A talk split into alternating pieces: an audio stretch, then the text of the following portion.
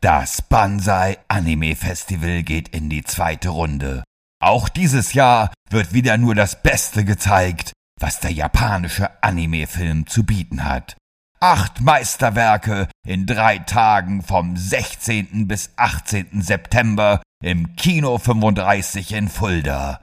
Präsentiert von eurem Lieblingspodcast World of Ghibli.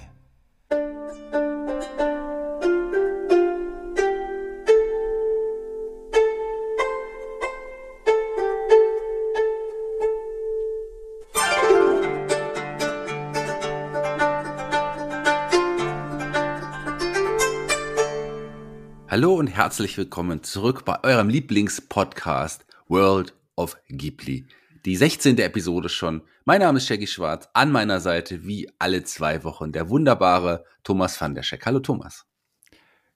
Konnichiwa, minasan, osse Shaggy Senpai. Ganz genau. Das wollte ich auch gerade sagen.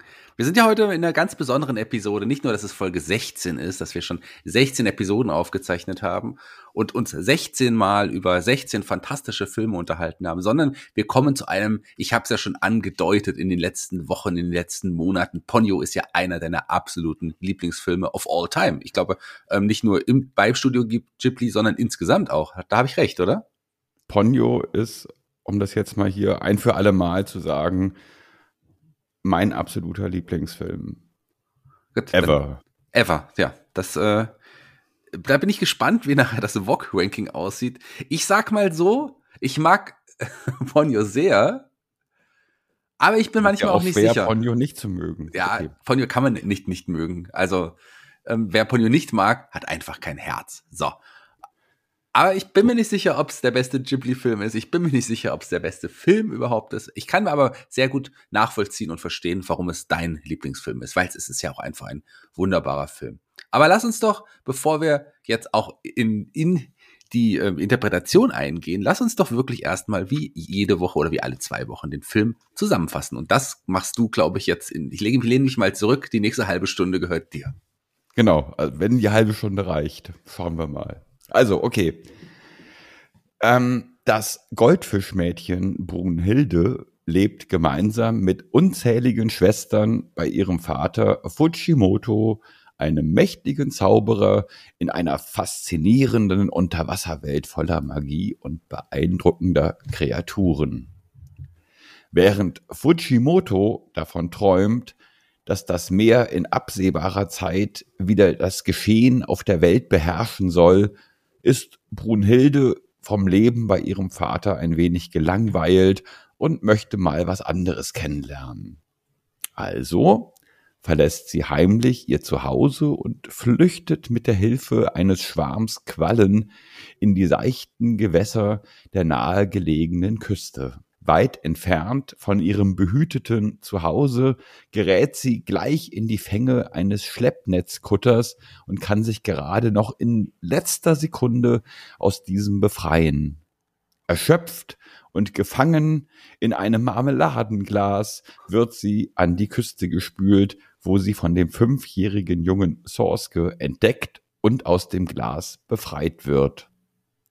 Er nimmt Brunhilde mit in sein Haus auf einer Klippe, wo er zusammen mit seiner Mutter Lisa lebt, gibt ihr ein neues Zuhause in einem grünen Plastikeimer und nach und nach freunden sich Brunhilde und Zorske immer mehr miteinander an. Auch gibt Zorske ihr einen neuen Namen, den Brunhilde begeistert annimmt und von nun an heißt sie Ponyo. Auch ist sie angetan von Sorske und von der Welt der Menschen, dass sie Sorske ihre Liebe gesteht, die von ihm erwidert wird und er verspricht ihr, sie für immer zu beschützen.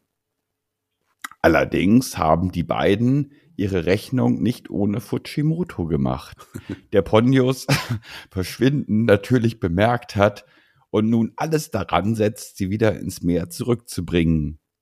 Mit Hilfe magischer Wellen gelingt ihm das schließlich und gegen Ponios Willen wird sie wieder in ihr Unterwasser zu Hause gebracht und unter Hausarrest gestellt, wodurch Ponyo beginnt, sich gegen ihren Vater aufzulehnen. Immerhin hat sie Sorske und menschliches Essen kennengelernt und setzt nun alles daran, selbst ein Mensch werden zu wollen. Allerdings benutzt sie dafür unbewusst so mächtige Magie, dass dadurch ein starker Tsunami ausgelöst wird und die Gravitation der Erde durcheinander gerät. Inmitten dieser Katastrophe begegnet sich die menschgewordene Ponyo und Zorske wieder und werden vor eine große Entscheidung verhängnisvoller Tragweite gestellt. Denn nur dadurch, wie sie in Zukunft zueinander stehen werden, entscheiden sie darüber, ob die Welt, so wie wir sie kennen, dem Untergang geweiht ist oder nicht. Hm. Was für ein Film. Ja, und wie geht's jetzt aus? Ja, da reden wir jetzt drüber. Okay. Böse Zungen, und da gehöre ich auch manchmal dazu, würden jetzt sagen, du hast ja jetzt nicht nur eine kurze Inhaltsangabe des Films wiedergegeben, sondern das war im Grunde schon der ganze Film, außer dass du das hinten ausgelassen hast. Würde ich jetzt mal fast sagen, aber da können wir gleich auf jeden Fall nochmal drüber sprechen. Regie, hm. Hayao Miyazaki, ähm, natürlich, und du sagst doch gleich, wenn ich anderen Namen sage, das Dream Team, oder? Hayao Miyazaki, Regie, Drehbuch, natürlich, ähm, ähm, ja, Executive Producer ähm, Toshio Suzuki und die Musik natürlich von Joe Hisaishi. Wie sollte es anders sein? Ganz genau. Werk. Das Dream Team. Das, das Dream Ghibli Team. Dream Team. Der Film ist am 19. Juli 2008 in die japanischen Kinos gekommen. Übrigens damals in, ich glaube, 400, über 480 Kinos, was zu dem Zeitpunkt auch ein, auch ein Rekord war. Ähm, in wirklich sehr, sehr viele Kinos gekommen. Auch in die Kinos gekommen ist er in, in Amerika, da auch natürlich von Buena Vista, also Walt Disney vertrieben 2009. 2010 ist er nach Deutschland in die Kinos gekommen und kurze Zeit später Österreich und ähm, auch in die Schweiz. Schweiz, glaube ich, parallel sogar mit Deutschland, Österreich, ein Tick später. Also in Deutschland, in deutschsprachigen Ländern auch in den Charts gewesen, in den Charts, in den Kinos gewesen. In den Charts natürlich, in den Kinocharts natürlich auch. Ähm, wobei man sagen muss, dass er in Japan, da können wir ja gleich auch nochmal drüber ähm, sprechen zu kommen, ähm, hinter den Erwartungen ein bisschen zurückblieb, was die Einspielergebnisse ange äh, angeht. Aber da kommen wir gleich nochmal drauf zu sprechen. Aber lass uns natürlich mit meiner Lieblingskategorie anfangen, mit den Synchronsprechern. Also Ponyo genau. wird im Deutschen gehen wir erstmal die Deutschen, glaube ich, durch, weil die Deutschen sind tatsächlich alle gar nicht so bekannt. Also Alina Freund äh, spricht, spricht, spricht Ponyo, die könnte man kennen, ähm, wenn man sich mit Kinderfilmen, Kinderserien aus, äh, auskennt. Die spielt zum Beispiel auch äh, die äh, ähm, auch in der Hexe, die Hexe Lilly in den gleichnamigen ja, Verfilmungen der Kinderbuchreihe, da spielt die auf jeden Fall mit. Und Sorske wird in dem Fall gesprochen auch von einem Kinderstar, den man auch kennt, auch dessen Stimme man vielleicht kennt, wenn man Craigs Tagebuch, ähm, die Hörspiele äh, sich mal angeschaut hat. Craigs Tagebuch übrigens eine ganz tolle ähm, Kinderbuchreihe. Ich weiß nicht, ob du da schon mal was mit zu tun hast. Der spricht auch in der Verfilmung. Da kenne ich nur die, die tatsächlich die Serie. Ja, er spricht, auch in, er, er, spricht aber auch in der Verfilmung, spricht er auch, ähm, spricht er auch quasi die Rolle. Das sind so äh, die, die, die beiden Hauptrollen. Natürlich noch, ähm, man hat auch erkannt, wenn man es auf Deutsch gesehen hat, Fujimoto hier gesprochen von Christian Tramitz, der auch übrigens ja in, an einem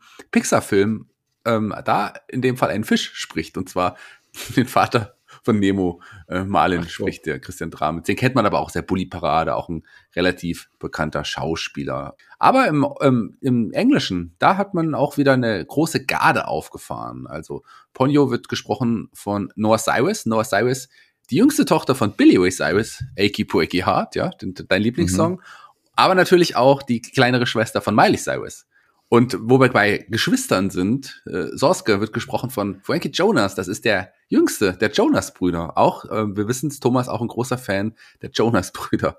Ähm, Toki übrigens von Lily Tomlin auch eine, ja, eine Charakterdarstellerin, eine ganz besondere Schauspielerin, eine meiner Lieblingsschauspielerinnen. Fujimoto von Liam Neeson gesprochen.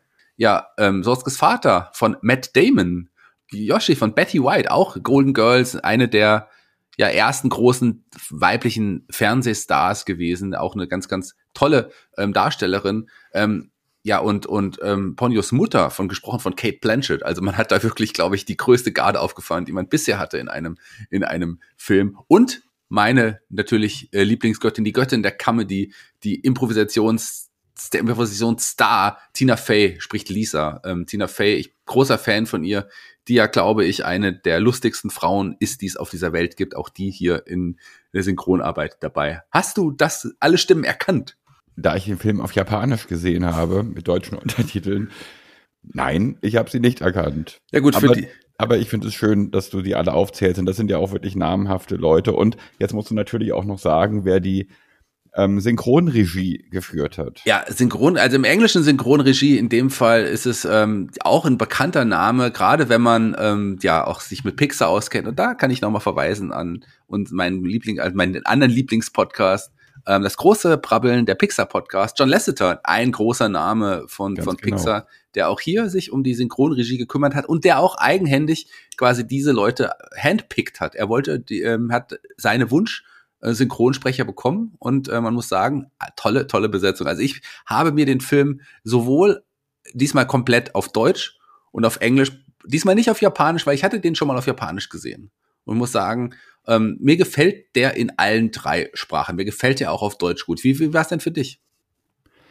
Mir hat er auf Deutsch auch sehr gut gefallen und ähm, und ich habe Ponyo ja schon mehrfach auf Deutsch gesehen zu einer Zeit, als ich äh, die japanischen Originalversionen noch nicht so für mich entdeckt habe. Aber da das ja jetzt mittlerweile der Fall ist, habe ich es ähm, jetzt, glaube ich, das zweite oder dritte Mal Ponyo auf Japanisch gesehen. Und, ähm, und mir ist da aufgefallen, viele Dinge, wo ich ein, auf Deutsch ein großes Fragezeichen äh, über meinem Kopf schweben hatte, wo ich dachte, aha, wie, wie, wie meinen die das jetzt? Wie ist das jetzt? Wie, wie kommt das jetzt gerade zustande? Ist äh, in der japanischen Version tatsächlich beantwortet worden. Okay. Mhm. Deswegen gefällt mir eigentlich äh, die japanische Version dann doch letztendlich wieder besser als die deutsche. Vielleicht sollte ich auch mal bei Gelegenheit die japanischen Synchronsprecher immer mal aufzählen, wobei ich die halt alle auch nicht kenne so wirklich. Also das sind ja auch dann teilweise äh, japanische Schauspieler, die man in Deutschland einfach auch so nicht kennt oder einfach auch manchmal auch nur Synchronsprecher. Also so, ähm, die kennt man dann halt auch nicht. Aber so die englischen, da, das war wirklich äh, eine große, große Garde. Das kann man ohne Zweifel sagen. Ponyo übrigens, der deutsche Titel, das hatte ich, haben wir noch gar nicht gesagt, das große Abenteuer am Meer. Klingt irgendwie wie ein ganz, ganz reiner Kinderfilm. Und das ist auch, glaube ich, mein größtes Manko, Anführungsstrichen Manko, weil es ist, glaube ich, viel mehr Kinderfilm als die anderen Filme von Miyazaki, oder? Da wirst du mir natürlich jetzt widersprechen. Nö, nicht unbedingt. Also ich sag mal so, nachdem ähm, klar mein Nachbar Totoro ja ein reiner Kinderfilm gewesen ist, ist Miyazaki ja danach immer düsterer geworden, wo man auch sagen kann, also das wandelnde Schloss ist schon ein der letzte Miyazaki-Film vor Ponyo war schon wirklich sehr, sehr düster. Ähm, und er ist jetzt quasi wieder zum Kinderfilm zurückgekehrt. Aber ich finde, dass ähm, Ponyo, auch wenn es ein Kinderfilm ist, eigentlich auf einer anderen Ebene wirklich ein Erwachsenenfilm ist. Und, und auf einer Metaebene ein Tor öffnet in eine Welt, die eigentlich äh, Erwachsenen normalerweise verschlossen ist, mhm. aber durch äh, Ponyo wieder geöffnet werden kann. Dann lass mich, äh, für mich gleich mal ein in diese Welt, ähm, die, die wir vielleicht nicht ganz, nicht ganz, ähm, ja, in, die ich nicht ganz entdeckt habe. Ich fand den Film wirklich, wirklich toll. Allerdings habe ich jetzt auch äh, das ein bisschen mehr aus Kinderaugensicht gesehen als aus Erwachsenenaugensicht. Als Kinderaugensicht ist es ein wirklich unglaublich toller Film. Auch als Erwachsener schon, aber klar, es gibt viele Anspielungen, viele Ideen. Wir müssen auch gleich nochmal darauf eingehen, was zu dem Film oder wie, wie die Namen, aber auch die Filmhandlung, wodurch die inspiriert worden ist. Wollen wir damit anfangen oder willst du mich erstmal in die... In nee, nee, also lass uns, lass uns gerne irgendwie damit anfangen. Und ja. ich meine, du hast es ja auch schon gesagt, du hast den Film aus Kinderaugen dir versucht anzuschauen. Ja. Und das ist vielleicht auch das große Geheimnis. Der Film hat dir die Möglichkeit gegeben, mal wieder einen Film aus Kinderaugen tatsächlich zu sehen. Ja. Da möchte ich zum Beispiel den, ähm, den ähm, Synchronsprecher, den japanischen Synchronsprecher von Fujimoto zitieren auf der Premierenveranstaltung, auf der Premierenfeier von Ponyo. Der hat nämlich gesagt, wir haben uns das fertige Werk vor ein paar Tagen angesehen und ich hatte das Gefühl, gütiger werden zu können wenn ihr, das Publikum, den Film gesehen habt, könnt auch ihr bestimmt noch gutherziger werden. Erwachsene neigen dazu, in allem Beständigkeit zu suchen, und durch den Film habe ich erkannt, wie zynisch ich als Erwachsener geworden bin. Er ist eine gute Messlatte für Erwachsene, wenn dieser Film ein Gefühl von Wärme in einem erzeugt, dann ist man noch rein und unschuldig. Ja, das ist, denke ich, irgendwie der Schlüssel zu dem Film. Der Film handelt halt einfach von uneigennütziger Liebe zu jemanden und zu etwas und das man schützen möchte. Und äh, das Ganze einfach ohne Gegenleistung. Und das ist, glaube ich, eine Sache, die man weniger als Erwachsener, sondern tatsächlich irgendwie eher als Kind kann und auch dieses Staunen, hm. Sachen wieder neu irgendwie entdecken und äh, sich noch wundern zu können über das, was man irgendwie sieht, was man irgendwie gerade neu entdeckt, auch Angst haben zu können dafür und Mut zu fassen.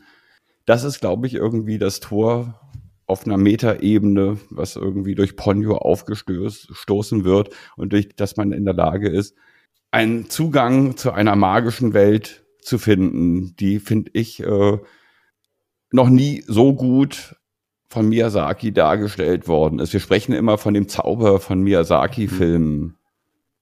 Und Ponyo bietet, glaube ich, den Schlüssel zu dieser magischen Welt das hast du in dem Fall habt ihr beide äh, jetzt auch wirklich wirklich schön gesagt. Also ich ähm, betrachte den Film jetzt gerade noch mal so ein bisschen anders, gerade auch so, man hat ja nicht die Angst, dass irgendwas passiert gefühlt. Also ich hatte das in dem Film nicht, sondern mhm. ich habe die ganze Zeit immer einfach was Positives und diese wunderbare Naivität, aber gleichzeitig auch den Zauber gesehen und dann gerade das Ende des Films in dem Moment, als die Musik einsetzt. Über die Musik müssen wir heute unbedingt sprechen, weil die ist, ja. glaube ich, mhm.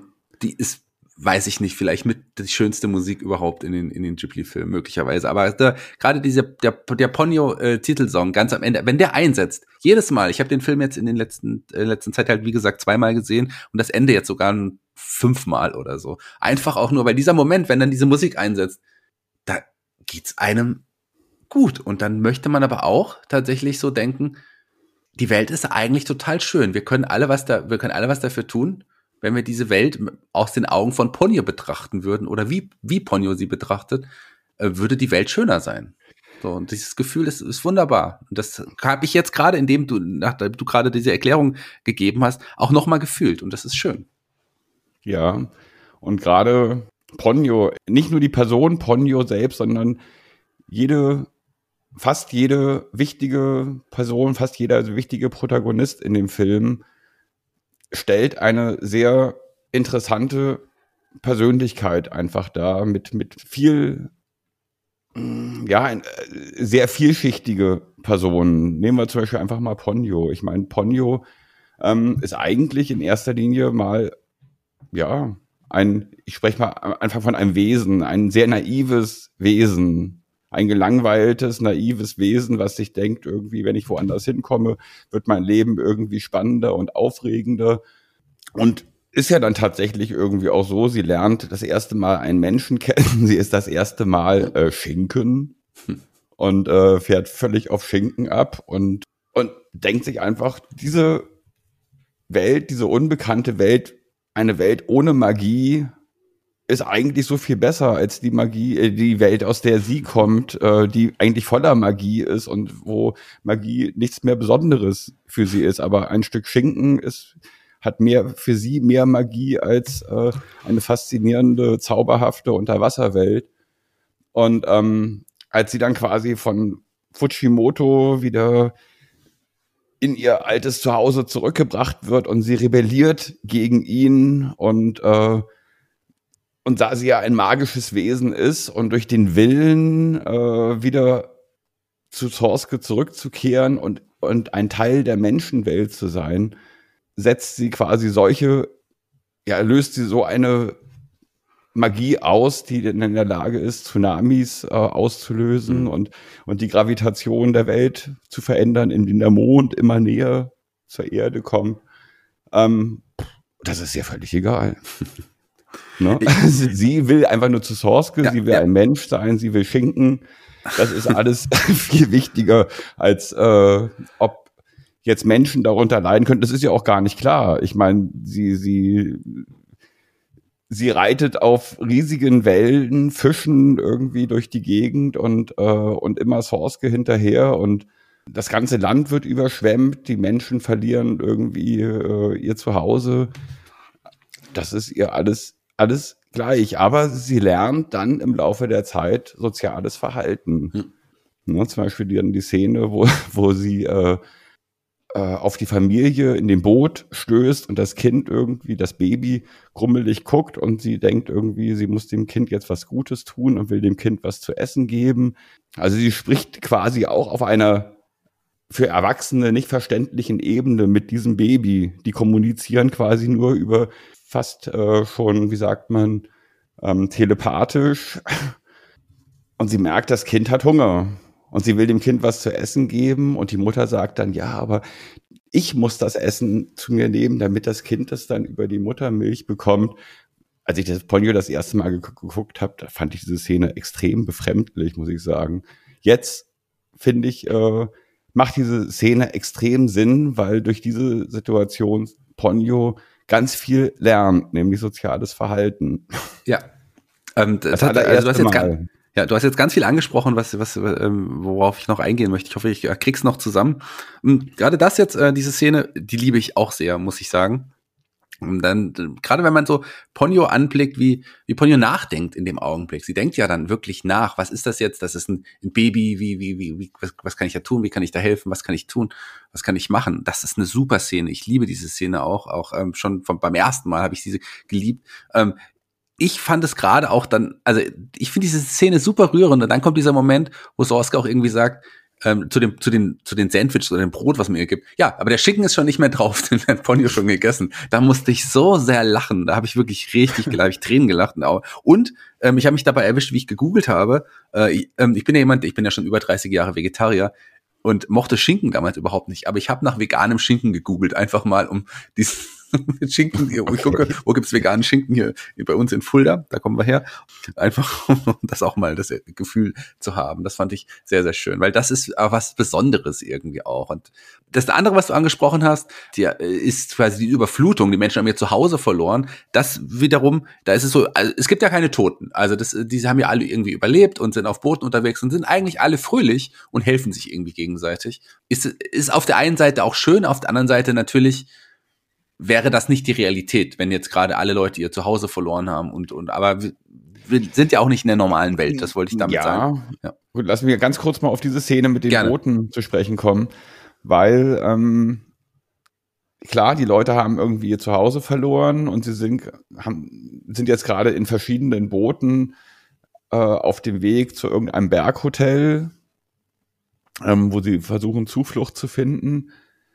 Aber zum Beispiel haben die ganzen Boote, haben ja Paradeflaggen gehisst.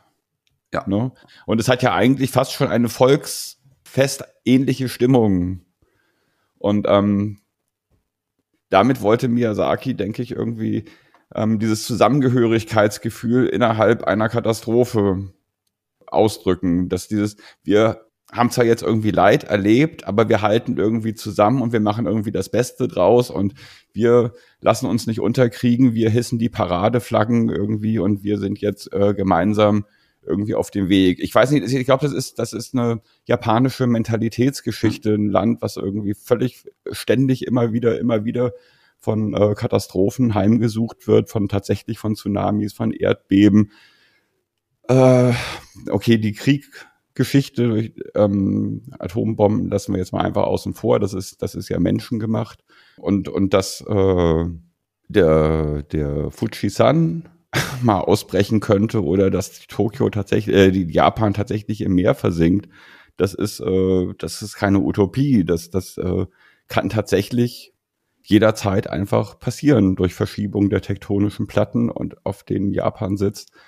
Dazu hat Miyazaki auch in einem Interview, das fand ich irgendwie sehr lustig, hat er gesagt, gerade wegen dieser Szene, auch mit den Paradeflaggen mhm. und so weiter, er hat da in, eine Dokumentation gesehen, da ist gerade ein Erdbeben in äh, irgendwo an der japanischen Küste gewesen.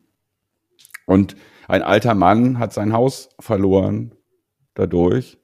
Und der ist dann interviewt worden und er hat dann einfach nur gesagt, ja, da stand mein Haus, jetzt ist es weg. Und er fängt an zu lachen. und das hat Miyazaki so dermaßen fasziniert, dass äh, sagt, ja, dass man irgendwie, ja, den Bezug quasi zum, zum Leben und zu sich selbst irgendwie, auch wenn was Katastrophales passiert, einfach nicht verliert.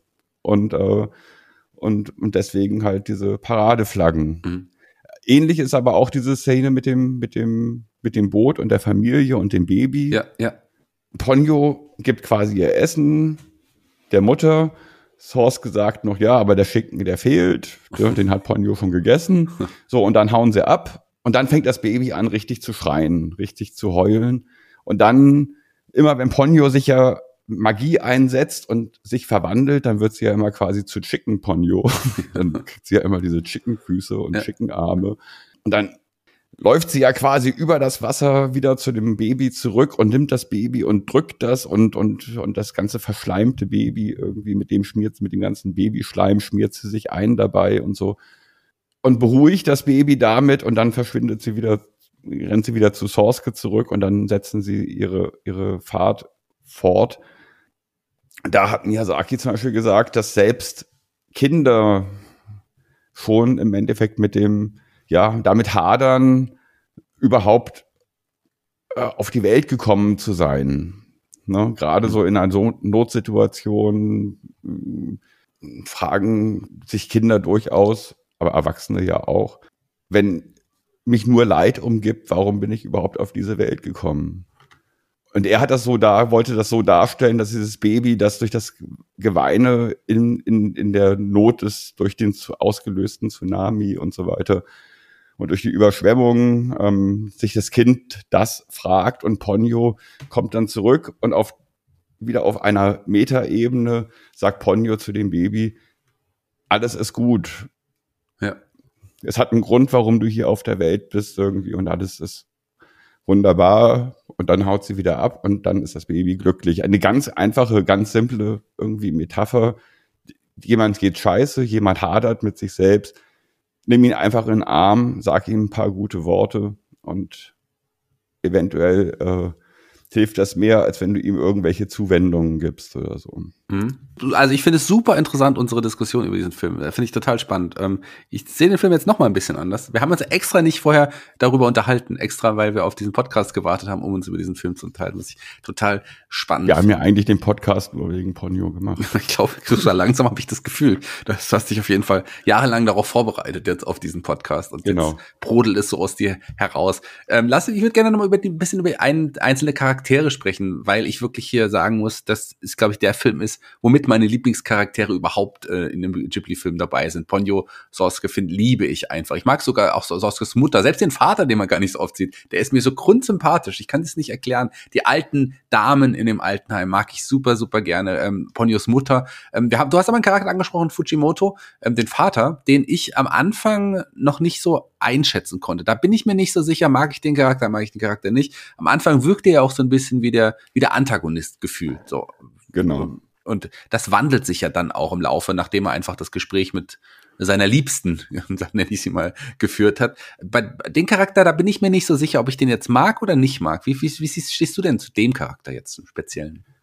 Naja, Fujimoto ist wieder so ein typischer Miyazaki-Charakter. Ja. Ne? Man denkt irgendwie, er könnte der Antagonist sein, aber oder der, der, der den bösen Part übernimmt, aber in Wirklichkeit, es gibt wieder nichts, keinen wirklich bösen und keinen wirklich guten Charakter. Es sind alles, alles, ja, sind alles, eigentlich sind alle, alle gut. Und ich meine, die Beweggründe, warum Fujimoto sich so verhält, wie er sich verhält, sind ja offensichtlich. Er ist eigentlich für jeden von uns extrem gut nachvollziehbar. Wir sind alle irgendwie ein Stück weit von der Menschheit enttäuscht und, äh, und würden uns wünschen, sich dass man sich mal zurückziehen könnte, dass man vielleicht so ein Einsiedlerleben führen kann. Fujimoto hat halt gemacht. Er hat sein Menschsein aufgegeben zugunsten äh, unter dem Meerleben. Ich frage mich dann halt nur, wie er dann mit der Gran Mamare, der Mutter von Ponyo, die das gemacht haben, diese ganzen Fischbabys zu zeugen. Aber das ist, eine, das ist tatsächlich eine der Fragen, auf die der Film auch keine Antwort gibt. Und als Ponyo dann so begeistert ist von, von der Menschenwelt und von Schinken und keine Ahnung, ist Fujimoto ja völlig entsetzt, weil er merkt halt, seine ganze Erziehung, sein Versuch einer Erziehung äh, bei Ponyo, dass das völlig fehlgeschlagen ist. Aber letztendlich meint er es nur gut. Er ist das einzige Problem von Fujimoto ist, er ist kein guter Pädagoge. Er ist kein guter Vater. Obwohl er sich wirklich bemüht. Und aus seinen Augen macht er eigentlich auch alles richtig. Ja. Aber das ist ja irgendwie das Problem von vielen Vätern. Mehr von Vätern als von Müttern, aber eigentlich prinzipiell von Eltern, dass sie halt glauben, das Richtige zu tun, aber machen damit genau das Falsche. Gut, aber er reflektiert sich ja dann auch selber und am Ende äh, merkt er auch, dass der Weg, den er eingeschlagen hatte, vielleicht nicht der richtige war. Also der äh, macht ja da auch eine, eine positive Wandlung durch. Und am Ende mag man den Charakter ja auch sehr. Also ich finde den auch, auch, auch toll. Ich mag auch so die Art und Weise, wie er aussieht. Und da sind wir doch auch ja. direkt jetzt, oder? Willst du noch was dazu sagen? Nee, nee, erzähl weiter. Da sind wir doch direkt auch beim Zeichenstil auch mal. Da würde ich gerne auch noch mal drüber sprechen. Hier, ähm, wir wissen es ja, äh, Ghibli verzichtet weitestgehend auf, auf äh, digitale Bearbeitung, CGI. In einigen Filmen davor wurde das ja mal so ein bisschen auch eingesetzt, aber hier hat man wieder komplett drauf verzichtet und hat auch irgendwie wieder so einen einzigartigen, andersartigen Look irgendwie gefunden. Gerade so die, die Hintergründe, ähm, die ja auch, wie soll man das sagen, eher so, hm ja wasserfarbenartig manchmal irgendwie sind, wenn man das so sieht. Auch, auch äh, das ist ein ganz anderer Stil nochmal. Wie, wie, wie, wie fandest du denn den Zeichenstil? Also, also wenn ich, wenn ich Ponyo nicht schon so über alle Maßen lieben würde, mhm. hätte, ich glaube, die Optik des Films ähm, den ausschlaggebenden Faktor gegeben, warum ich ihn dann letztendlich so mag, ja. wie ich ihn mag. Klar, wie du schon gesagt hast, CGI wurde halt schon vorher bei Prinzessin Mononoke eingesetzt und auch beim wandelnden Schloss wurde CGI eingesetzt, allerdings immer nur in, im, im bescheidenen Maße. Also die Füße vom wandelnden Schloss, die waren halt irgendwie CGI und, und beim, beim Mononoke die schlangenartige, die schlangenartigen Würmer, die, ja. die von denen äh, der, der Wildschweingott befallen gewesen ist ja, und bei Ponyo hat man wieder komplett drauf verzichtet, weil sie auch gesagt haben, so CGI-Sachen veralten relativ schnell und dann sieht's irgendwie blöd aus. Und ich meine, der Film soll auch noch in zehn Jahren funktionieren, der soll auch noch in 20 Jahren funktionieren. Deswegen haben sie gesagt, so machen wir lieber irgendwie alles mit der Hand. Und, ähm, und gerade zum Beispiel, es gibt da sehr viele Wasser- und Wellenszenen. Diese Wellen hätte man natürlich irgendwie relativ gut mit CGI äh, darstellen können. Aber da hat dann Miyazaki gesagt, nee, das mache ich selbst. Das lasse ich auch von niemand anderen zeichnen, weil keiner kann so gut Wellen zeichnen wie ich. Und eigentlich, und so, äh, Toshio Suzuki, der Produzent, meinte dann dazu, dann später in meinem Interview, ähm, dass Miyazaki die ganze, das ganze Wellendesign und auch das Umsetzen der Wellen an sich gerissen hat das hat er gemacht, um sich das Gefühl zu geben, dass er noch gebraucht wird. War ja auch sehr, zu, also sehr zufrieden ja. und sehr glücklich mit, mit, mit diesen, diesen Wellen auch letztendlich. Also ja. Ging so weit, dass er auch gesagt hat, so, ich äh, setze mich jetzt zur Ruhe und das war auch mein letzter Film. Und äh, wir wissen, ähm, das er kam, sagen wir mal so, er kam auf jeden Fall nochmal zurück. Das ja. Und äh, aber als eigentliche, was den Film optisch so besonders macht, ist, man hat wieder angefangen, also die haben angefangen, den, an dem Film an Ponyo zu arbeiten, ja. haben schon mehrere Monate dran gesessen und äh, haben wieder alles gemacht, wie man es normalerweise macht, mit Tinte und Tusche. Und dann hat Miyazaki gesagt, nee, das ist es alles nicht, zumal der hat ja sowieso, muss man dazu sagen, bei Ponyo am Anfang oder die, die ganze Produktionsphase über sehr, sehr, sehr gehadert.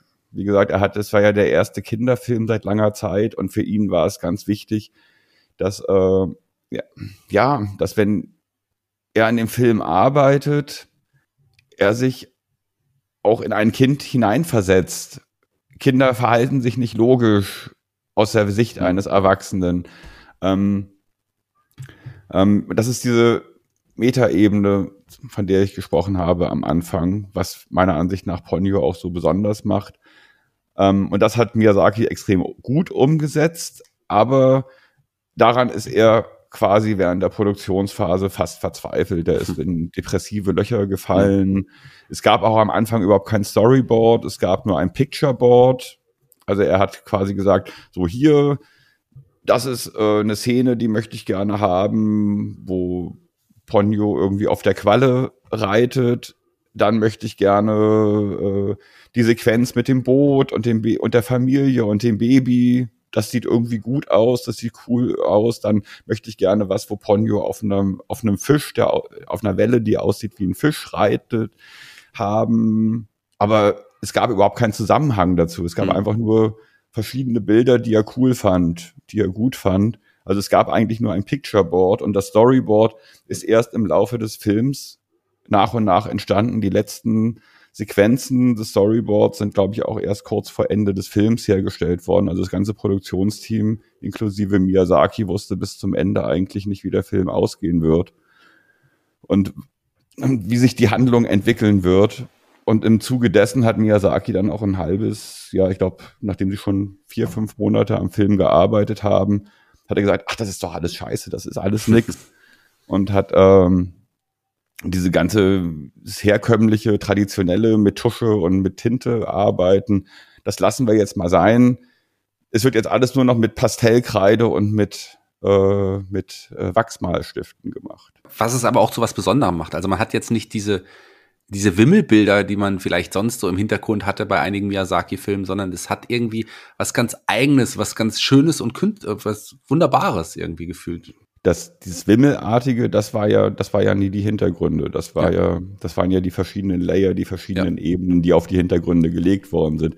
Bei Ponyo geht's ja wirklich nur auch um die Hintergründe. Hm was alles, was im Vordergrund passiert, gerade so in den ersten zwölf Sekunden, was unter Wasser da passiert, dieses ganze Gewimmel und so weiter ja. und so weiter, das ist ja nicht der Hintergrund. Ja. Das, das ist. Äh aber du hast vollkommen recht. Aber ich möchte ganz kurz noch mal eins ansprechen. Ich habe es leider jetzt im, im Vorfeld nicht gefunden. Ich hatte es aber irgendwie vor ein paar Wochen mal gelesen, um noch mal diesen Perfektionismus von Miyazaki anzusprechen. Da geht es auch wieder um den Schinken. Es gibt diese eine Szene, ähm, wo wo wo ähm, Ponyo diesen da gibt's, liegen, glaube ich, zwei Schinken übereinander in dem Brot oder auf den Nudeln. Ich weiß es nicht mehr, habe es nicht mehr gefunden. Und, und Ponyo äh, zieht diesen einen Schinken raus und isst ihn. Und dann hat aber Miyazaki gesagt, ähm, das macht eigentlich keinen Sinn, weil normalerweise würde man den Schinken da drunter nehmen, weil der auf den warmen Nudeln liegt.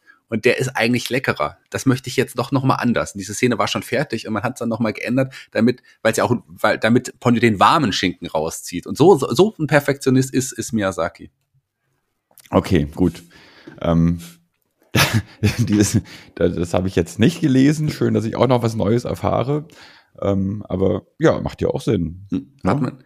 Ähm, was wir jetzt noch gar nicht angesprochen haben, und das sollten wir vielleicht mal machen, äh, wie, es eigentlich zu dem, zu der Idee und zu dem Film kam und, und äh, was so die, was die Einflüsse waren für einen Miyazaki. Also ursprünglich hatte Hayao Miyazaki ja an, an dem Kinderbuch ähm, die übersetzt die Nein-Nein-Tagesstätte. Ähm, das war so ein Kinderbuch, genau. was er gelesen hatte, was er verfilmen wollte. Damit hat er auch angefangen, aber es hat sich ja dann nochmal in eine andere Richtung entwickelt. Ähm, es kam ja dann auch die Einflüsse von, ähm, die ja ganz offensichtlich sind, von Hans Christian Andersens Kleine Meerjungfrau. Da sind ja einige Anspielungen, einige, die Hauptstory Arc ist ja auch angelehnt an die, an die kleine Meerjungfrau, oder?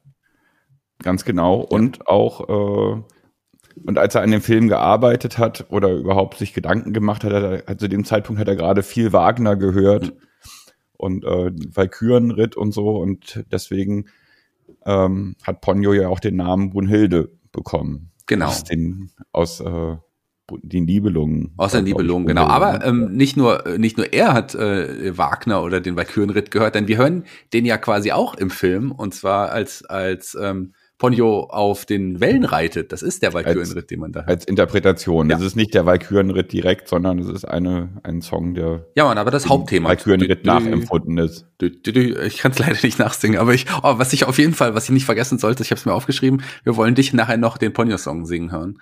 Das darf Ach ja. nicht vergessen. ähm, ja, ähm, ja, klar, also wie du gesagt hast, äh, der Richard Wagens Valkyrenritt, gerade äh, Brunhilde ist ähm, da ja auch ein wichtiger Charakter ähm, und, und der Name passt ja auch, passt ja auch, äh, passt, fand, also ich fand das auch, so, fand das auch super, dass er da äh, Namen, es ist ja eh immer was Wichtiges bei ihm, wie er auf Namen kommt. Der Name Sorske ist ja auch, äh, also erstmal basiert die Figur, habe ich gelesen, auf Miyazakos Sohn Goro. Kannst du das, kannst du das bestätigen? Dafür kenne ich Goro zu wenig, kann ich nicht bestätigen. Ähm, aber Äh, Suzuki hatte Miyazaki eine ganze Reihe an Büchern gegeben Ja. von einem bestimmten Autor und ähm, in einem dieser Bücher hieß der Hauptprotagonist halt auch Sorske. Ja. Und Sorske lebte in einem Haus und das wurde ähm, ähm, und das wurde poetisch in dem Buch als Sorske unter der Klippe dargestellt, Mhm. genannt. Und daraufhin meinte äh, dann Miyazaki zu, zu, äh, zum Produzent, wir sollten den Film so, äh, Sorske unter der Klippe nennen. Hm. Und dann meinte Suzuki, äh, du meinst Sorske auf der Klippe. Weil- ja, und dann, und dann wurde halt Ponyo aus, auf der Klippe irgendwie letztendlich draus. Ja, also der, der Schriftsteller, ähm, äh, den du meintest, ist Natsume äh, Soski. Das ist ähm, und aus dem Roman Mon. Das äh, äh, Soski ist klar ein ganz großer Einfluss. Deswegen kenne ich den Namen. Ich habe natürlich nichts von ihm gelesen von Haruki Murakami, den ich ja besonders liebe. Mein Lieblings, äh, also aktuell Lieblingsautor überhaupt. Und der war ein großer Einfluss für für Murakami So- Soski. Der Roman Mon. Da, da ist der Name her quasi. Der Sorske aus Mhm. dem aus dem aus diesem Werk. Ähm, Ja, und aus, und aus, aus dem, aus dem Kinderbuch ähm, übersetzt die Nein, Nein Tagesstätte. Ähm, da ist ja ein Kurzfilm von Miyazaki draus Ja. entstanden, der allerdings nur im äh, Ghibli-Museum zu sehen ist und der äh, The Whale Hunt heißt, also die Waljagd. Ein weiterer Grund für uns mal ins, ins Ghibli-Museum zu gehen. Genau, wir brauchen noch einen Sponsor. Ja, gerne, wenn ihr irgendwie, ähm, also wenn ihr irgendwie hören wollt, wie wir im Ghibli-Museum sind, wenn, wir werden darüber auf jeden Fall berichten. Finanziert uns das gerne, wir würden uns auf jeden Fall freuen. Ähm, ich würde gerne äh, schon, also wir haben ja jetzt noch ein paar Sachen, bevor wir zum Walking King kommen, aber ich würde gerne jetzt schon mal nochmal über die Musik äh, reden, weil die Musik ist ja, die ist enorm wichtig und enorm toll. Gerade dieser Titelsong, den du uns vielleicht jetzt gleich singen wirst, ist ein ganz, ganz äh, man denkt es gar nicht, aber wenn man den Film einmal gesehen hat und dann diesen Song immer wieder hört, der geht einem nicht mehr aus dem Kopf. Obwohl ich auch gar nicht genau verstehe, was die da letzten Endes singen. Also klar, ich habe die Übersetzung gelesen, aber es ist ein wunderbarer Song, wunderbare Also- Musik insgesamt in dem Film. Das ist einfach ein wunderbarer Song mit einem, ja, mit einem albernen Text, einem albernen Kindertext. Also es ist ein, eigentlich ein, ein ab- absolutes Kinderlied, aber es hat halt einen Hörwurm-Charakter.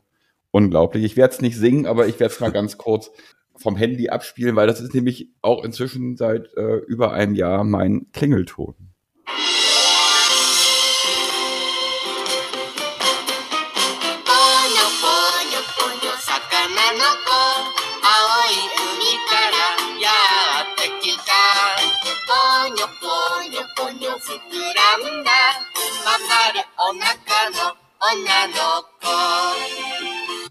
Und so weiter. Den Rest müsst ihr euch anhören, wenn ihr den Film guckt. Ja, auf die Gefahr hin, dass wir jetzt gebannt werden, weil du jetzt einen Song eingespielt hast, lieber Thomas. Aber ich glaube, in dem Fall darf man das ja auch. Ist ja auch dein Klingelton. Du bist jetzt ja auch gerade äh, angerufen werden können. Genau, richtig. Also ist schon alles okay, denke ich. Das können wir machen. Du hast bestimmt noch ganz viel auf deiner Liste stehen, worüber du reden magst. Schieß los.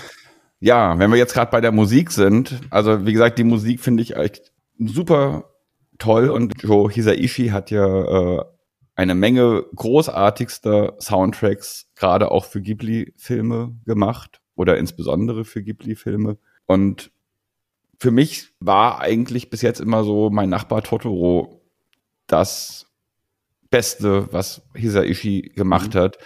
Zwar in allen anderen Filmen hat er wirklich auch echte Highlight-Songs und gute Stimmungen geschaffen, aber ähm, Totoro, das ist ein Soundtrack, den kannst du von vorne bis hinten einfach durchhören und der macht einfach gute Laune und bei jedem Song kann man quasi mitsingen und ist einfach wirklich nur, nur schön und das ist bei Ponyo jetzt auch der Fall und ist einfach sogar nochmal meiner Ansicht nach übertroffen worden. Mhm. Äh, auch nicht nur von der Qualität der Songs, sondern auch von, und jetzt kommt der Musiker und der Künstler irgendwie in mir, auch das Arrangement und, und ähm, wie die Songs komponiert worden sind und wie vielschichtig, wie vielschichtig die Songs sind. Also das ist ein, ein Soundtrack auf ganz, ganz, ganz hohem Niveau, dass man dem Soundtrack nicht anmerkt, weil er so schön und so leicht ist. Aber vom Können her und vom musikalischen her ist es das Beste, was ich von Hisaishi jemals gehört habe. Und er hat das dann ja auch im Studio, als es dann eingespielt worden ist, das ist ja dann, ja, das ist dann quasi in einem Rutsch tatsächlich eingespielt worden von einem 90-köpfigen Orchester der neuen japanischen Philharmonie, ein extrem gutes Orchester. Und tatsächlich der gesamte Soundtrack, der fast zwei Stunden geht, ist in einem Rutsch ohne Pause eingespielt worden. Hm. Hisaishi hat einfach nur einen Monitor vor sich gehabt, obwohl der Film ablief und äh, hat quasi beim Dirigen, beim Dirigieren noch ein wenig aufs, aufs, aufs Tempo und aufs Timing einfach geachtet des Orchesters. Mhm. Und das ist ein, eine unglaubliche Leistung. ja, ja, definitiv. Also ich, ich habe es ja auch schon am Anfang gesagt, für mich auch ähm, Joe Hisaishis ja, größte Leistung. Für mich auch, ich glaube, mein Lieblings-Soundtrack von den Ghibli-Filmen insgesamt. Also ich liebe diesen Soundtrack auch. Du hast gerade auch den, den Vergleich ähm, ja ein bisschen zu Totoro auch gezogen musikalisch und da möchte ich direkt, weil es einfach jetzt auch passt, ein kleines Easter Egg auch ansprechen. Ähm, das ist Ach, dir sicherlich auch aufgefallen, oder? Dann sprich du es doch an. Ja, da müssten wir aber eigentlich auch mal über über Sorskes Mutter, über Lisa ja. reden, ne? Was für eine fantastische Persönlichkeit auch sie wieder hat irgendwie in dem Absolut. Film, ähm, weil sie halt so überhaupt gar keine typische Mutter in dem Sinne ist. Eigentlich ist äh, Lisa eine große Schwester auch für Sorske und, und, und am, am, am beeindruckendsten ist, dass sie Sorske zu 100 Prozent einfach ernst nimmt. Sie, Sorske ist für sie eine gleichberechtigte Person, vor der sie Gefühle zeigen kann, äh, ähm, den sie fragt, wenn sie, wenn sie Entscheidungen fällen muss, er, Sorske kann mitentscheiden. Ähm, also er, Sorske wird einfach in jeder Hinsicht einfach ernst genommen. Und wenn Sorske zu ihr sagt, mitten im Sturm, ähm, da ist ein Mädchen, was auf einem Fisch reitet und es ist gerade irgendwie ins Wasser gefallen, dann bremst Lisa ihr Auto ab, steigt aus dem Auto aus, um zu gucken, ob sie, die, ob sie dem Mädchen helfen kann. Ja. Nur weil ihr Sohn das gesagt hat, dass es so ist. Also das ist eine ganz, ganz tolle Beziehung, finde ich, zwischen den beiden. Und es gibt ja die Situation, der Vater kommt ja immer sehr selten nach Hause, der ist ja Kapitän auf einem, auf einem großen Frachtschiff. Und äh, ja, keine Ahnung, vielleicht mag er das sein Zuhause nicht so oder so, oder seine Braut ist das mehr oder keine Ahnung, auf jeden Fall. Er kommt halt relativ selten nach Hause und es wird dann einfach nur über über Morsezeichen, äh, über Lichtzeichen wird dann kommuniziert gestritten, mit dem Vater, wenn er wenn, und, gestritten, wenn wenn er am Haus vorbei fährt mit seinem Schiff. Sagt man beim Schiff fahren? Ja, ja Schifffahrt, ne? Ja, ja, ja. Ja, auf jeden Fall, Lisa ist dann irgendwie wieder sehr frustriert, weil der Vater eigentlich mal wieder nicht nach Hause kommt, obwohl er eigentlich gesagt hat, er kommt nach Hause. Und dann äh, versucht Sorske sie aufzumuntern, was auch, was ihm auch gelingt. Also ich meine, das zeigt ja auch das tolle Verhältnis zwischen den beiden. Der Sohn tröstet die Mutter. Und dann Lisa, die die ganze Zeit irgendwie frustriert auf dem Bett lag, springt auf, nimmt Zorske in den Arm und singt ein Teil aus dem Eröffnungslied von Totoro. Und ja. zwar ähm, heißt es da ja in dem Eröffnungslied, spazieren gehen, spazieren gehen, mir geht es ja so gut. Also Aruku, Aruku, Watashi Wagenki. Und sie singt dieses Watashi Wagenki. Und das heißt, mir geht es ja so gut. Und ich habe das mal hier vorbereitet. Dann können wir das mal ganz kurz hören.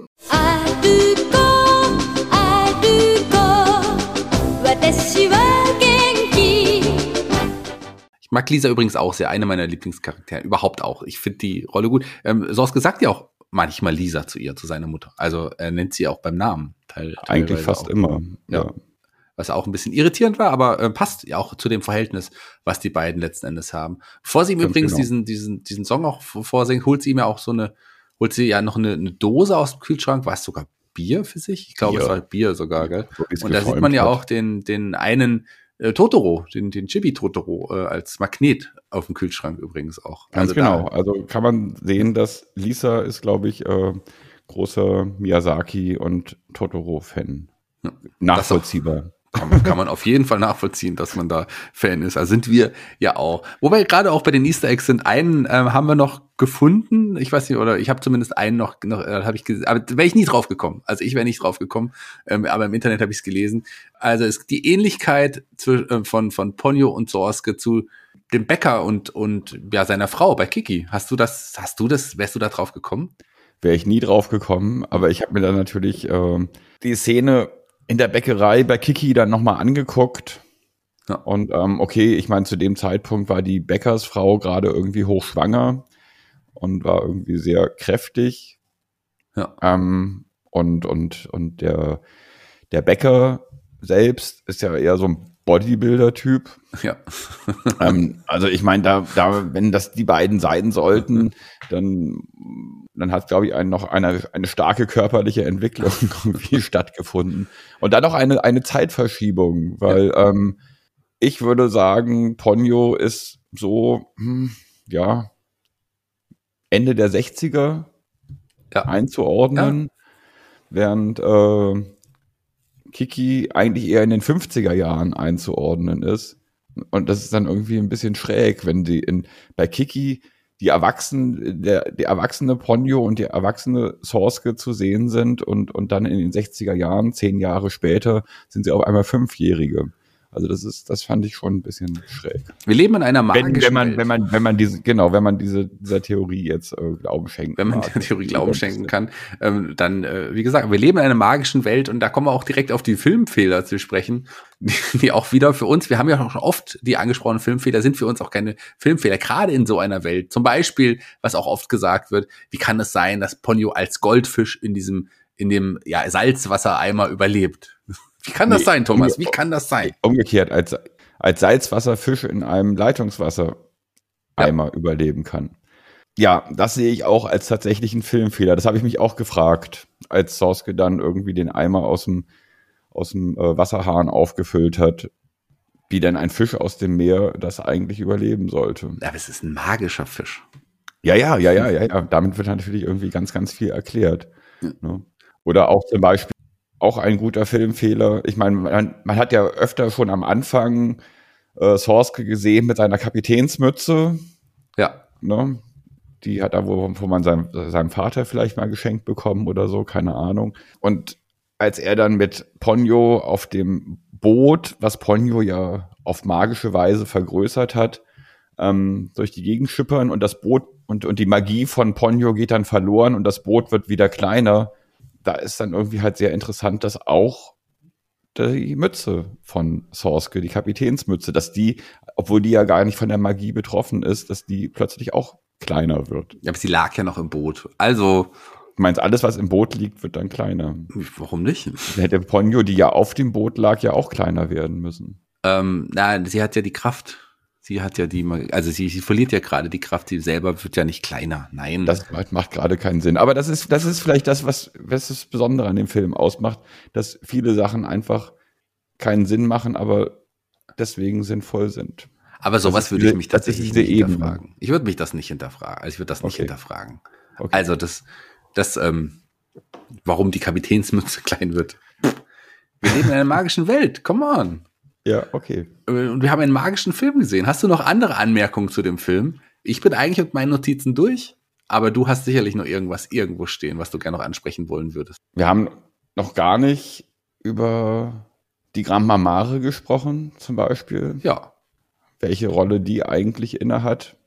Oder ähm, hier hatte ich mir auch noch eine- eine Notiz gemacht zu Toki, die grummelige alte Frau im Rollstuhl, die auch eine ganz, ganz wichtige Rolle gespielt hat, weil ähm, die war zum Beispiel Grund dafür, warum Miyazaki ganz, ganz oft richtig schlechte Laune gehabt hat bei der Produktion des Films, weil er einfach äh, in bestimmten Situationen nie wusste, wenn diese Toki aufgetaucht ist, wie diese Situation, wie diese Szenen weitergehen sollen.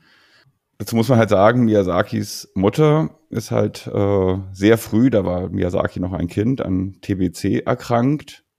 und ist dann nie wieder wirklich irgendwie fit geworden in ihrem Leben und äh, ist dann sehr eigenbrötlerisch geworden, ist dann auch bettlägerig geworden oder konnte sich halt nur noch im Rollstuhl bewegen.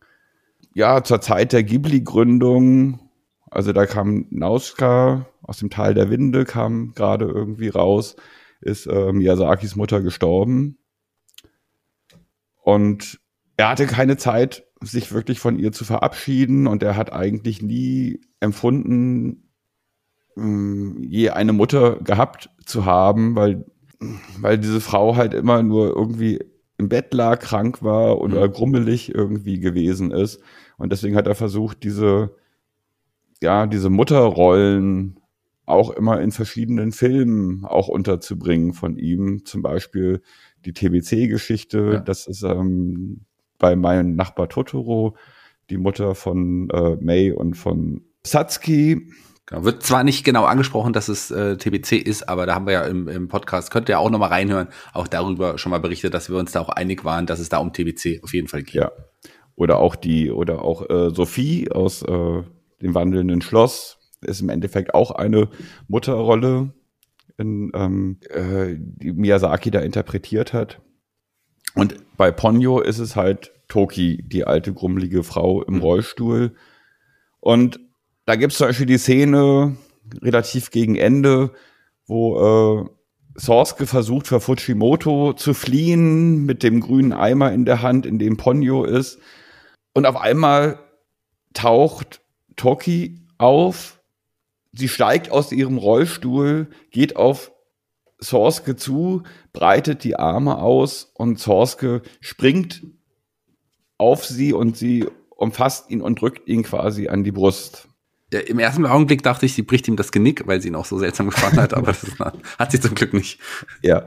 Und da hat Miyazaki halt ganz viel von dem rein interpretiert, was er sich gerne von seiner Mutter gewünscht hätte, Ja. Zeit seines Lebens. Einfach mal, dass sie auf ihn zukommt, dass sie ihn schützt, dass sie ihn in den Arm nimmt, an ihren Busen drückt. Das, äh, ja, also eigentlich eine sehr schwere Szene. Und, und Miyazaki wusste halt, also er hatte angefangen, äh, diese Fluchtszene vor Fujimoto zu zeichnen.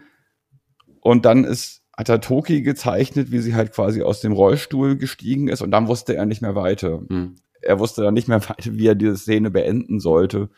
Und äh, hat, glaube ich, dadurch die Produktion um drei Wochen verzögert, weil er erstmal über seine eigenen Gefühle sich klar und zu seiner eigenen Mutter erst sich erstmal klar werden musste, um zu wissen, wie diese Szene eigentlich zu Ende geführt werden soll. Mhm.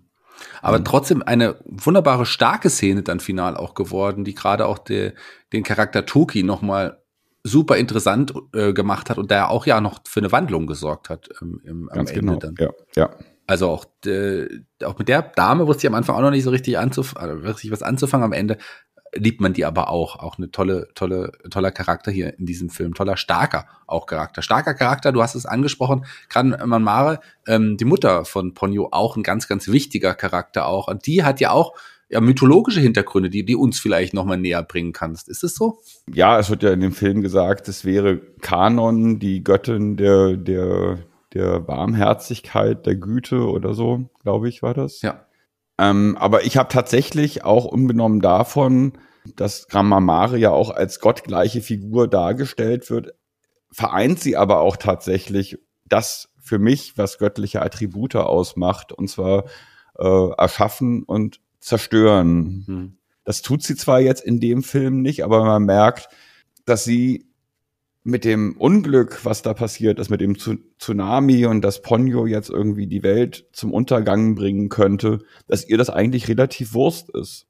Das ist zum Beispiel für mich auch ein göttliches Attribut. Man kann der, ähm, das Göttliche kann erschaffen, das Göttliche kann zerstören, aber letztendlich ist ihm das Leid des Einzelnen, des Individuums irgendwie völlig gleich. Wenn was, wenn was, wenn was zu Ende geht, wenn was kaputt geht, wenn was zerstört wird, entsteht, wird daraus was Neues entstehen.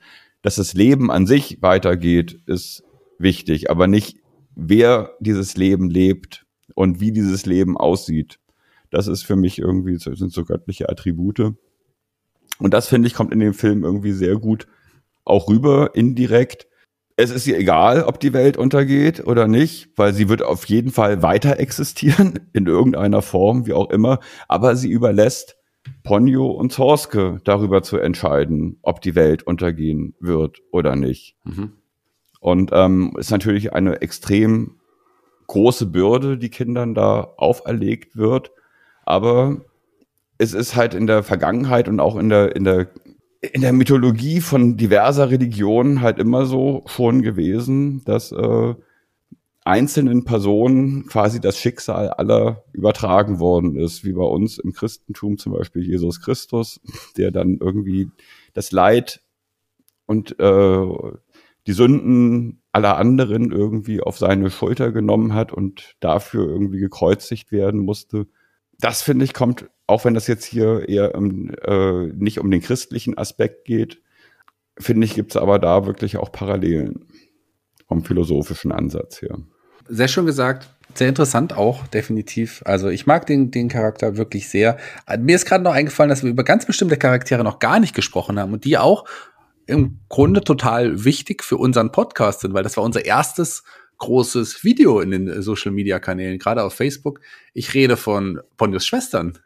Und ich sehe die Ah. ja auch, wenn ich dich sehe, sehe ich auch ganz im Hintergrund, ähm, das können die Hörer leider nicht sehen, die ganzen Schwestern, also nicht alle, das ist ein Teil der Schwestern von Ponyo. Wie stehst du zu denen?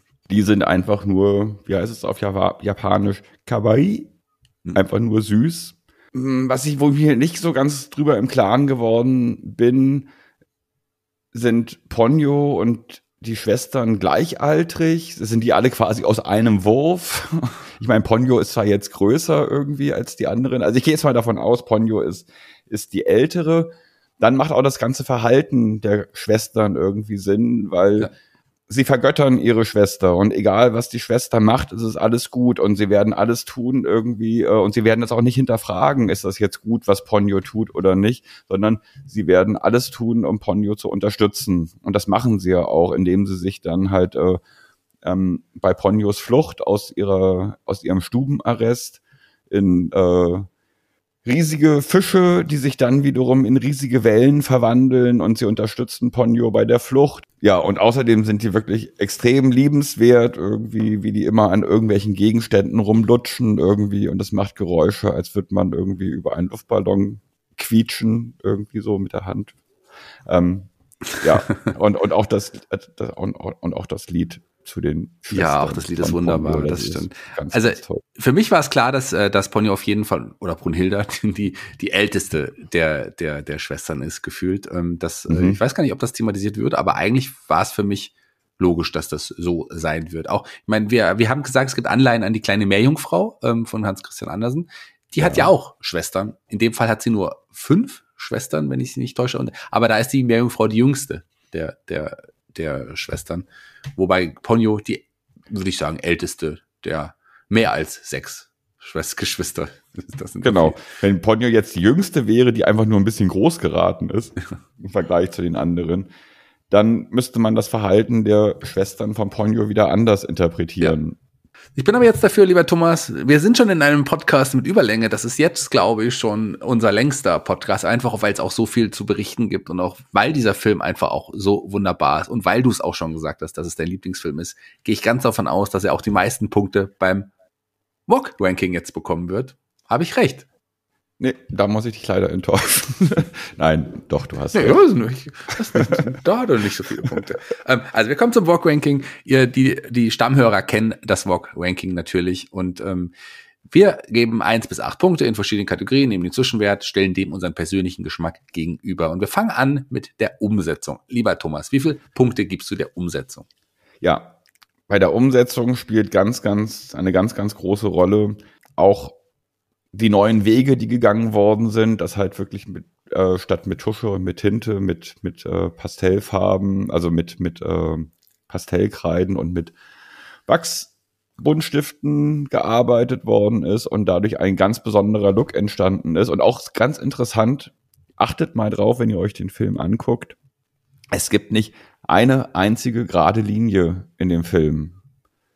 Auch wenn man denkt, irgendwie zum Beispiel eine Hauswand wäre gerade oder sonst irgendwas, das hat immer ganz leichte Wellen drin und dadurch hat der Film auch eine ganz leichte, ganze Zeit über eine ganz leichte kindliche Anmutung. Und auch wenn dann, wenn es wenn es stürmt und das Haus auf der Klippe, das biegt sich ganz leicht irgendwie im, im, im Sturm. Und das ist, das ist einfach fantastisch gemacht, ohne dass es aufdringlich ist und, äh, und fantastisch umgesetzt. Und allein dafür auch, auch die Umsetzung und auch, auch diese Wimmelszenen haben wir gerade am Anfang ganz, ganz, ganz massiv, die wir immer ja so schätzen. Ähm, und wo äh, wir ja immer das Gefühl haben, das macht Miyazaki nur, um zu sagen, guck mal, was ich kann. ähm, er, hat, er hat wirklich alle Register gezogen bei dem Film und deswegen eine sehr, sehr gute Acht. Also ich habe mich, ich muss jetzt sagen, dass die, diese Kategorie, die Punkte hier in dieser Kategorie war für mich der schwierigste Moment in der Geschichte des World of Ghibli Podcast. Ich habe mich so schwer getan. Ich wollte auch unbedingt acht Punkte geben, weil einfach so vieles passt. Aber ich kann dir nicht erklären, warum ich es nicht geschafft habe. Ich mu musste am Ende hier die sieben Punkte zücken, einfach weil irgendwas hat mir zu den acht Punkten gefehlt, aber ich kann es einfach nicht erklären und ich habe lange mir Gedanken gemacht, wie ich das sagen kann und ich weiß es bis heute nicht. Vielleicht fällt mir das in einem der zukünftigen Podcasts nochmal ein und vielleicht revidiere ich meine Entscheidung nochmal, vielleicht kann ich sie dann auch begründen, aber irgendwie konnte ich hier nur die sieben Punkte geben. Ich kann es dir nicht erklären, warum. Es hat mir wirklich auch ein bisschen wehgetan es ist mir sehr schwer gefallen, aber ich, das kam, die sieben kamen aus dem Bauch heraus. Ähm, der, der Kopf, der ist nicht da in dem Fall, der kann es nicht erklären. Sag doch einfach, dass du ein Trotzkopf bist und einfach mal alles anders machen wolltest als Ganz ich. genau, und du das wusstest ganz genau, das ist jetzt mein Lieblingsfilm und äh, ich werde ihn auf Platz eins hieven. Also null Punkte habe ich. gegeben.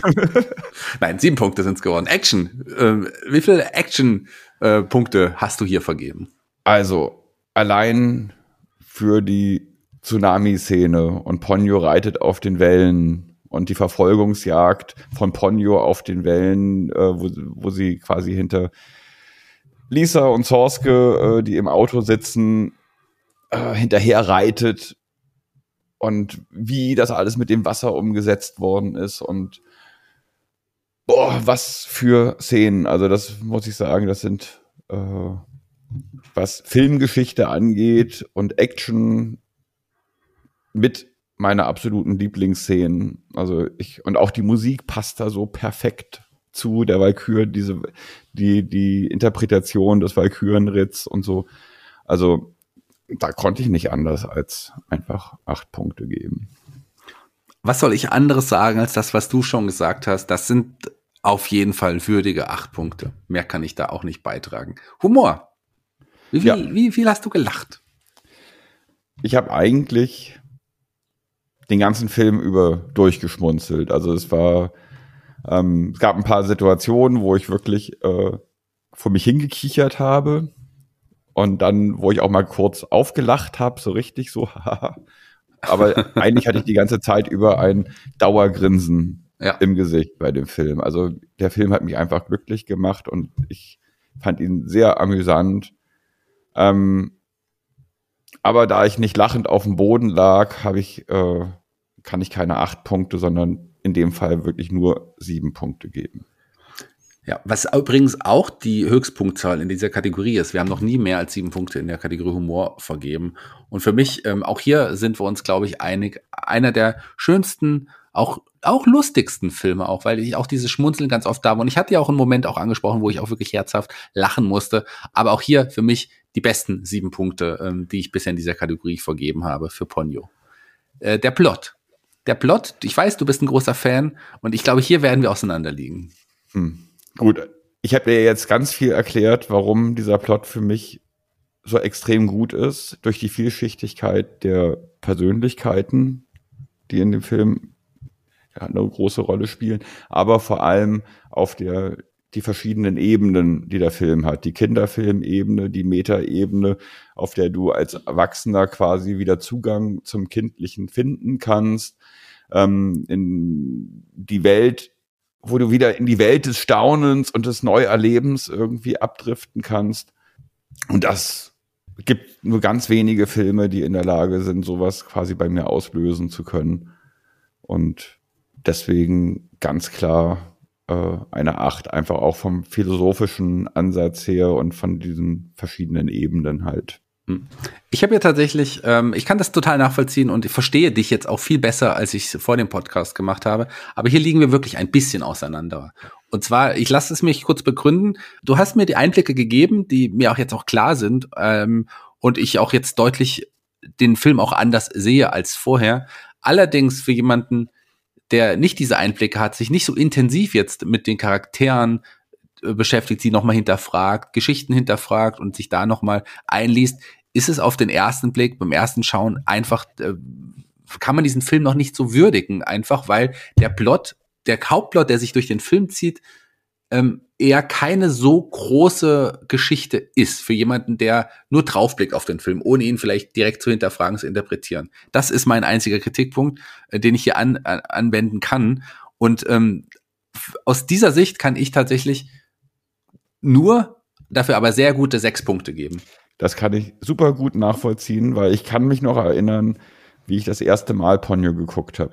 Ich bin mir nicht mehr ganz sicher, ob mein, das, mein allererster Ghibli-Film die letzten Glühwürmchen war oder ob es Ponyo gewesen Hm. ist. Aber ich weiß, Ponyo habe ich tatsächlich im Kino gesehen, in Karlstadt, in einem ganz kleinen Programmkino.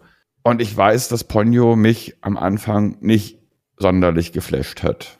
Da war ich äh, halt äh, Pixar-Filme und sonst irgendwas irgendwie gewöhnt. Außerdem dachte ich mir so, hm, weiß nicht, Ponyo ist jetzt so eindeutig ein Kinderfilm. Weiß nicht, ich war zu cool dafür.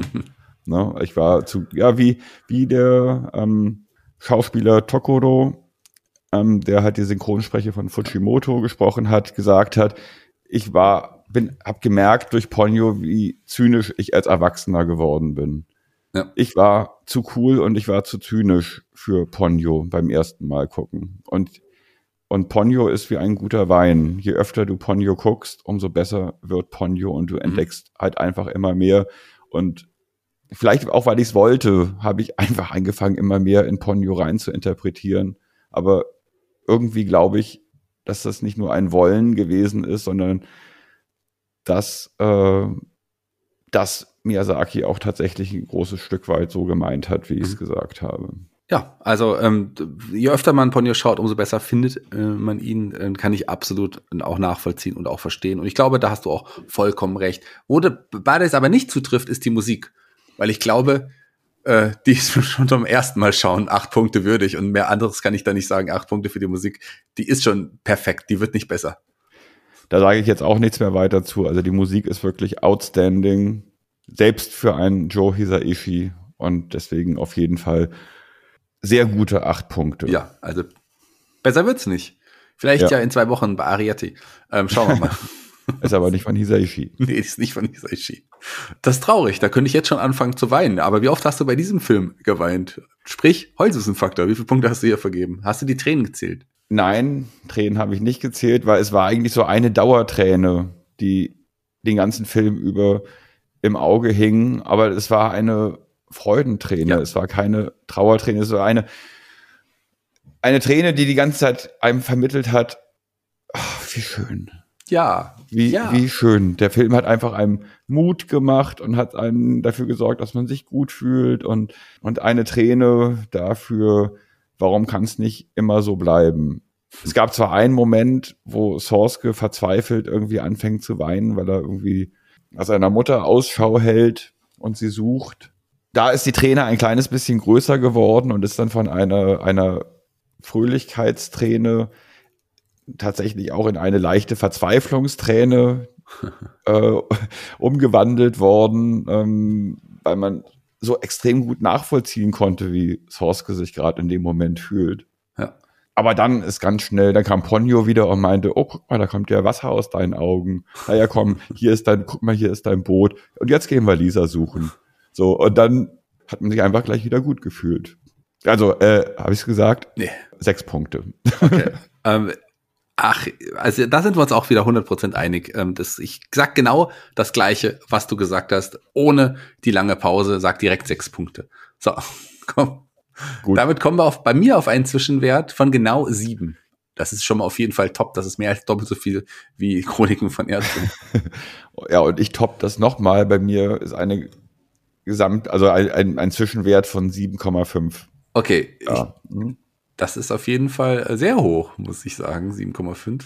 ja, Ähm, hatte ich der, das schon mal vorher irgendwo? ich glaube nämlich nicht, dass du 7,5 schon mal hattest. nee, bei den letzten Glühwürmchen 6,8 und bei Totoro 7. Ja, das ist meine höchste. Das ist deine höchste Punktzahl. Wer, wer, wer, wen wundert es? Wen wundert es auch, Hm. was du bei deinem persönlichen Geschmack gegeben hast? Da kann es ja nicht anders sein als acht Punkte, oder? nee, ich habe da eine 9 gegeben.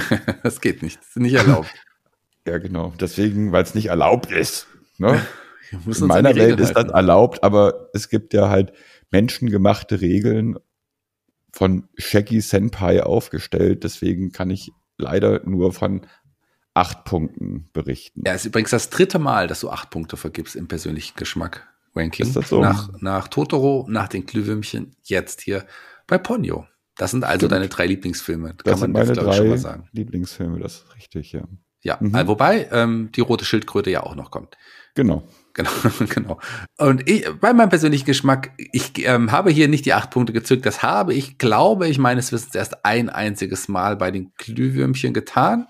Ähm, aber ich gebe hier sehr, sehr gute sieben Punkte. Also sieben Punkte sind es hier auf jeden Fall. Einer meiner absoluten Lieblingsfilme aus dem Studio Ghibli. Damit komme ich auf eine Gesamtpunktzahl von 14 und du auf eine Gesamtpunktzahl von? 15,5. Bei mir ist der Film dann in der Gesamtwertung auf Platz drei Hinter auf jeden Fall den Glühwürmchen und ähm, Chihiro. Ja, und du musst dir aber den Platz drei quasi mit das wandelnde Schloss teilen. Jetzt ist, es wäre natürlich interessant zu wissen, weil, weil, du hast für beide Filme die gleiche Punktzahl, für beide 14. Jetzt musst du halt sagen, welcher Film bekommt die bessere 14? Auch Im Moment würde ich sagen, sind beide auf Platz drei und der nächste dann erst auf fünf. Und dann habe ich noch Zeit, drüber nachzudenken. Das ist Okay. eine schwierige Entscheidung. Ah, okay. Mhm, Also aus mhm, jetziger mhm. Sicht, innerhalb dieses Podcasts würde ich ja schwer zu Ponyo tendieren. Allerdings lassen wir da ein bisschen Zeit noch nachzudenken. Die sind erstmal punktgleich. Gut, alles klar. Sehr gut. Ja. Aber bei dir, ähm, äh, du hast keine, keinen anderen Film hier im, im VOG-Ranking, der 15,5 Punkte hat. Das heißt, Platz eins. Aber sowas von. Aber sowas von. Macht zusammen 29,5 Punkte. Wenn ich alles überfliege, hat das tatsächlich nicht die meisten Punkte, ganz knapp nicht. Ähm, Hm. Aber die zweitmeisten Punkte. Ähm, das heißt, auf Platz zwei in der Gesamtplatzierung Ponyo. Wer hätte Ganz das genau. gedacht? Ich hatte mit einer, auf mit Platz 1 gerechnet. Also das, ne? Aber egal. Ich muss da auf dich Rücksicht nehmen. Wir machen das zusammen hier. Wenn das mein Podcast wäre, mein alleiniger, Tja. dann hätte ich nur über Ponyo berichtet. Der Ponyo-Podcast. Schaltet ein, den gibt's jetzt immer begleitend unser Schwestern-Podcast hier zum World of Ghibli, der World of Ponyo-Podcast. Nur allein mit Thomas van der Scheck.